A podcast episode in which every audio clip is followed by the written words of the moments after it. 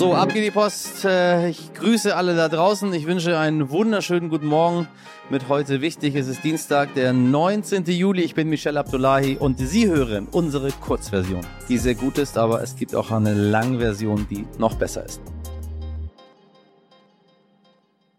Zuerst für Sie das Wichtigste in aller Kürze. Die erneuerbaren Energien in Deutschland sind gewaltig gewachsen. Ihr Anteil am Stromverbrauch ist von 41 auf fast 50 Prozent gestiegen. Somit ist jede zweite Kilowattstunde grün. Das liegt vor allem an den großzügigen Witterungsbedingungen in diesem Jahr.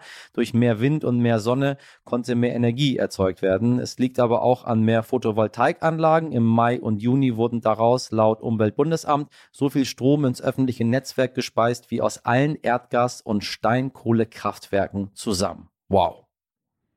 Eigentlich sollen die letzten drei Kernkraftwerke in Deutschland Ende dieses Jahres abgeschaltet werden. Nun hat die Bundesregierung jedoch noch einen weiteren Stresstest veranlasst, der entscheiden soll, ob der Atomausstieg bedenkenlos stattfinden kann. Eigentlich raten sowohl Bundeswirtschaftsminister Robert Habeck als auch Umweltministerin Steffi Lemke von einer Laufzeitverlängerung der AKWs ab. Das Ergebnis des Stresstests wird in einigen Wochen erwartet.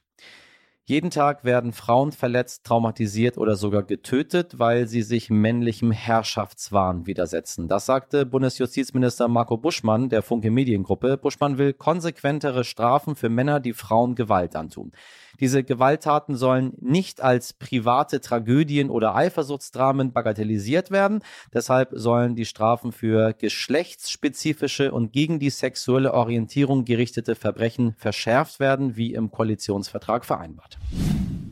Es ist verdammt teuer, den Klimawandel aufzuhalten. Das dürfte allerdings bekannt sein. Was bislang aber nicht in Zahlen zu erfassen war, sind die Kosten, die die Folgen des Klimawandels mit sich bringen. Jetzt schon übrigens.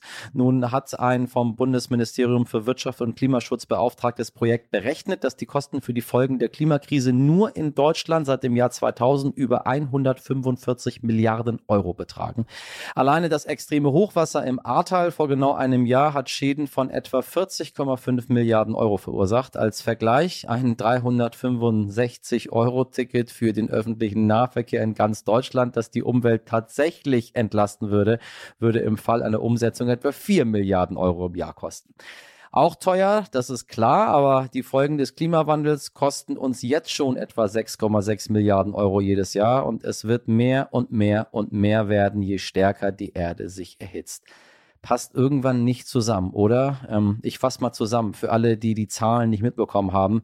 Es ist verdammt teuer, was dort passiert und wir haben nicht mehr allzu viel Zeit, das aufzuhalten. Ja, was soll ich sagen? Es geht weiter. Tut mir leid.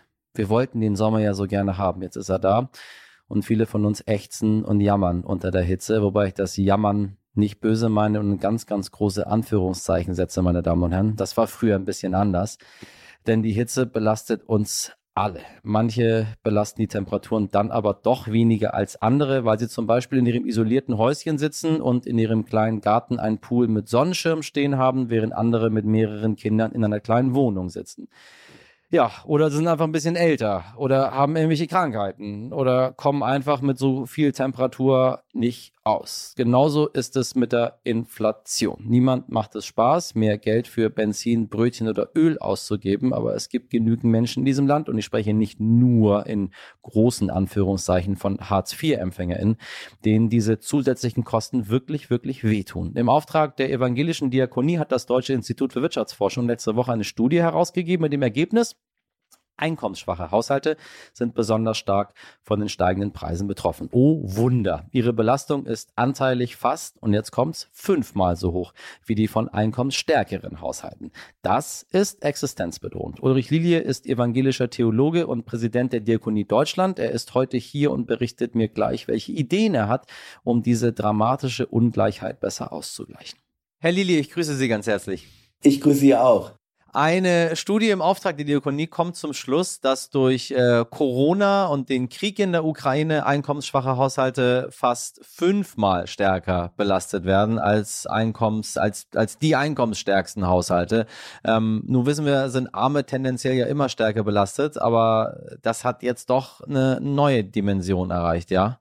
Ja, Herr Abdullahi, das, das ist eine neue Dimension, ähm, die wir eben auch einfach genau erforscht wissen wollten. Und darum haben wir eben ähm, DWI Econ gebeten, guckt euch das bitte genau an und analysiert den Befund. Und dieser Befund zeigt, ähm, dass die 20 Prozent der einkommensschwächsten Haushalte in Deutschland, das sind zum großen Teil eben auch Transferbezieherhaushalte, ähm, für das Thema Wohnen, für Ernährung und für Energie bereits über 66,2 Prozent ähm, ihres gesamten Einkommens aufwenden müssen. Das sind Haushalte, die haben keine äh, Möglichkeiten aus irgendwelchen Rücklagen das aufzufangen. Und es sind natürlich auch die Bereiche, wo wir gerade im Moment die größten Steigerungsraten sehen. Also die, die unsoziale Inflation äh, wirkt sich ja nicht nur auf die Energiepreise aus, sondern die wirkt sich eben vor allen Dingen auch auf die Lebensmittel aus. Wir haben da Steigerungen von 30 bis 40 Prozent. Und das heißt, diese Menschen kommen jetzt wirklich in eine gravierende Notlage. Wir sprechen nach solchen Studien ähm, immer wieder über die Armen, äh, die da auftauchen. Dann wird das Ganze erforscht und am Ende ja äh, passiert wieder nichts, bis wieder irgendwas los ist. Arme Menschen stören die Gesellschaft ja. Viele fühlen sich ja, dann möchten sie ja gar nicht sehen. Armut bedeutet ja, irgendwas läuft falsch, bedeutet auch ein bisschen, ich mache was falsch, sonst gäbe es ja in der Form keine Armen, wenn ich mich engagieren würde vernünftig. Deswegen äh, aus den Augen, aus dem Sinn.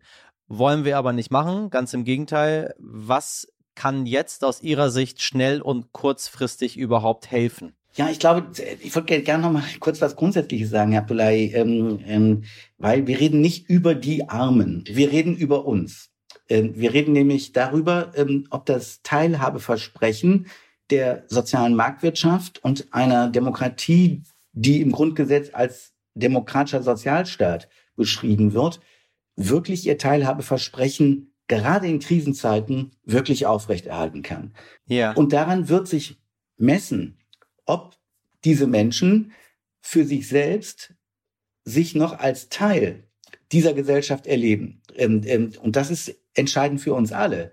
Ähm, denn wenn wir auf einmal einen Großteil der Bevölkerung haben, wir reden über acht bis neun Millionen Menschen, alleine wenn wir über die Menschen im Transferbezug reden, und wir reden über ein Drittel ungefähr der Gesellschaft, wenn wir die, die wirklich die ganz kleinen ähm, mittleren Einkommen damit einbeziehen. Das heißt, das sind die Leute, die, die, ich sage das mal so, im Prinzip vom Hand in den Mund leben, ja, ähm, die also von ihrer Arbeit gerade so klarkommen, die Zweit- und Drittjobs haben ähm, ähm, und, und sich wirklich durchschlagen, aber keine Reserven haben.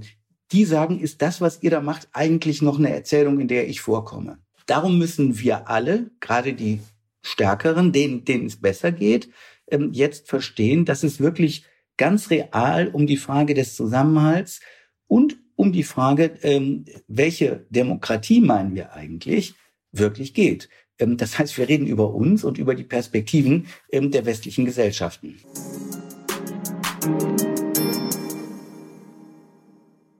Knackig wie ein Brathühnchen bei dieser Hitze oder ein Broiler, wie äh, unsere ähm, lieben Mitmenschen aus äh, den östlichen Gebieten Deutschlands sagen. Das war heute wichtig. Die Langversion mit dem vollständigen Gespräch mit Ulrich Lilie hören Sie, wenn Sie auf unsere hübsche pinke Kachel klicken. Das kann ich Ihnen nur empfehlen, genauso wie Sie uns hoffentlich all Ihren Freundinnen, Familienmitgliedern, Hunden, Katzen, was immer Sie möchten. Und wenn Sie das nicht tun, schreiben Sie uns doch gerne heute wichtig at stern.de was Sie stört. Über konstruktive Kritik freuen wir uns immer. Passen Sie auf sich auf und machen Sie was draus. Ihr Michel Abdullahi.